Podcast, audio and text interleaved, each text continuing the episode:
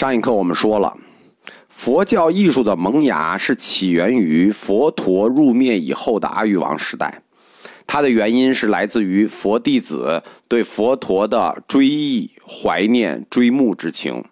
那这种感情就要通过想象与艺术表达出来，它的形式就是佛教艺术。主要的特点就是主要最初的艺术形式是有三种的，就是叫做速赌波。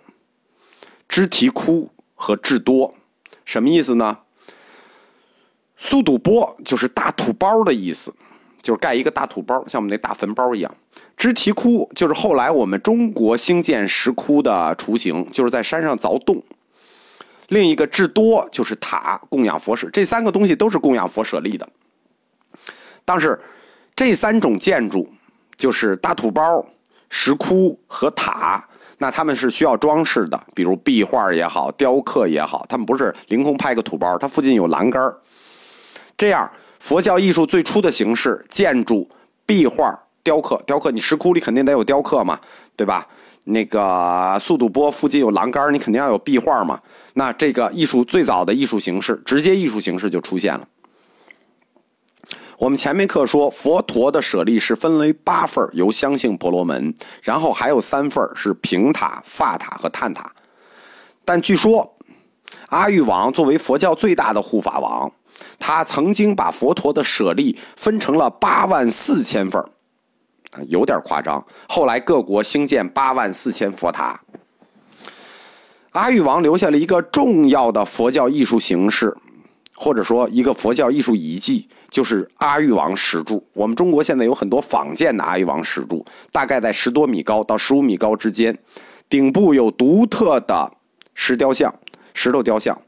我们前面课说过，凡是立石柱的，是吸收了当地土著文化的生殖崇拜，男性生殖崇拜。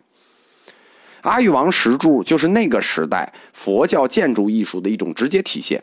而它的那个柱头，就是带着狮子、带着大象那个，就是印度共和国现在国徽的标志，国徽的图案。佛教艺术它起源于佛陀入灭，但它成熟于五百年以后，就是公元一世纪到公元三世纪，就是之间有两百年。它兴起的时间就是在公元一百年到公元三百年，主要有两个地方。一个是北部的贵霜王朝，一个是南部德干高原的安达罗王朝。北方的贵霜王朝，我们说它是希腊化王朝，那地处中亚边界，它受到波斯文化、希腊文化、罗马、中亚等等外来文化的影响。我们知道，凡是多民族、多文化寄居之地，必然有艺术爆炸，这个就是很典型的。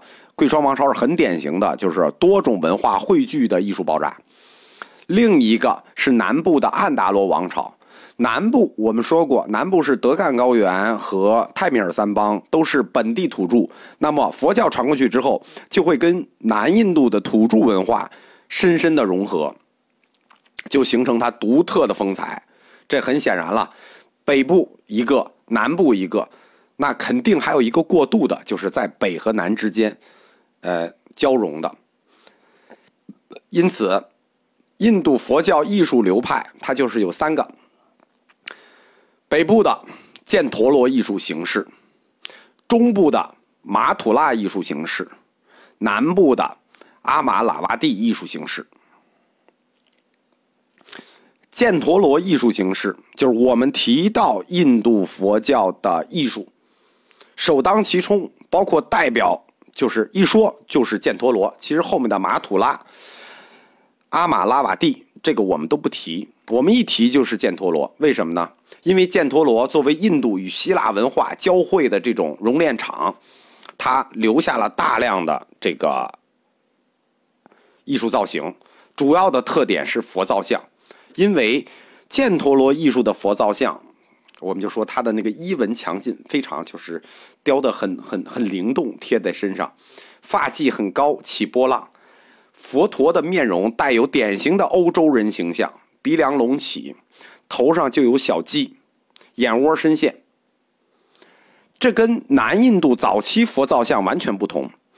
南印度佛早期的造像，脑袋上是没有那种像小陀螺一样的那种发髻的，是无肉髻的。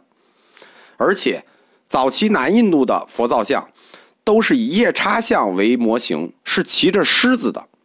我们今天看到的以莲花为座的、顶上有肉髻的这种佛像，就是北印度出现的仿希腊神造像造的佛造像。就是我们今天看到的，凡是做莲花的，都是犍陀罗艺术文化传下来的。然后中间的南北交汇之地的，就叫马土拉佛教艺术。马土拉古代叫孔雀城，它东边是东印度，西北边是西北印度，它正好就处在就是我们刚才说的北方一个中心与南方一个中心的交界处。那么正好是犍陀罗风格与印度内地风格的一种融合，因此也具有独特的品格。它的东西也是佛造像，但是很特殊的一类。我们在敦煌石窟里可以看到这一大类，就是天女造像，就是天女散花那个天女，相对比较丰盈。然后就是南部，我们说佛教艺术形式开始跟印度本土去融合了。阿玛拉瓦蒂佛教艺术，这个就很本土了。但是我们前面提过，印度本土文化是一种狂狂放的淫荡的文化，因为这个地方。阿马拉瓦蒂这个地方，它是一个港口，地处南部海的一个热带地区。这个地方人，这个穿衣服本身就很少。我们说耆那教为什么他们能裸体啊？因为天热，在这个地方港口地方又热又潮，所以很多人就是袒胸露背，甚至裸体。再加上南印度婆罗门教非常盛行，也影响到了那里的佛教艺术。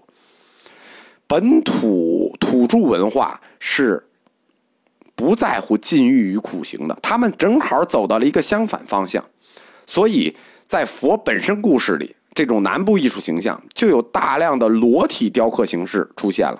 我们说早期哈拉巴文明里就有，最典型的就是南部桑奇大塔上就有裸体的女药师像、女药叉像。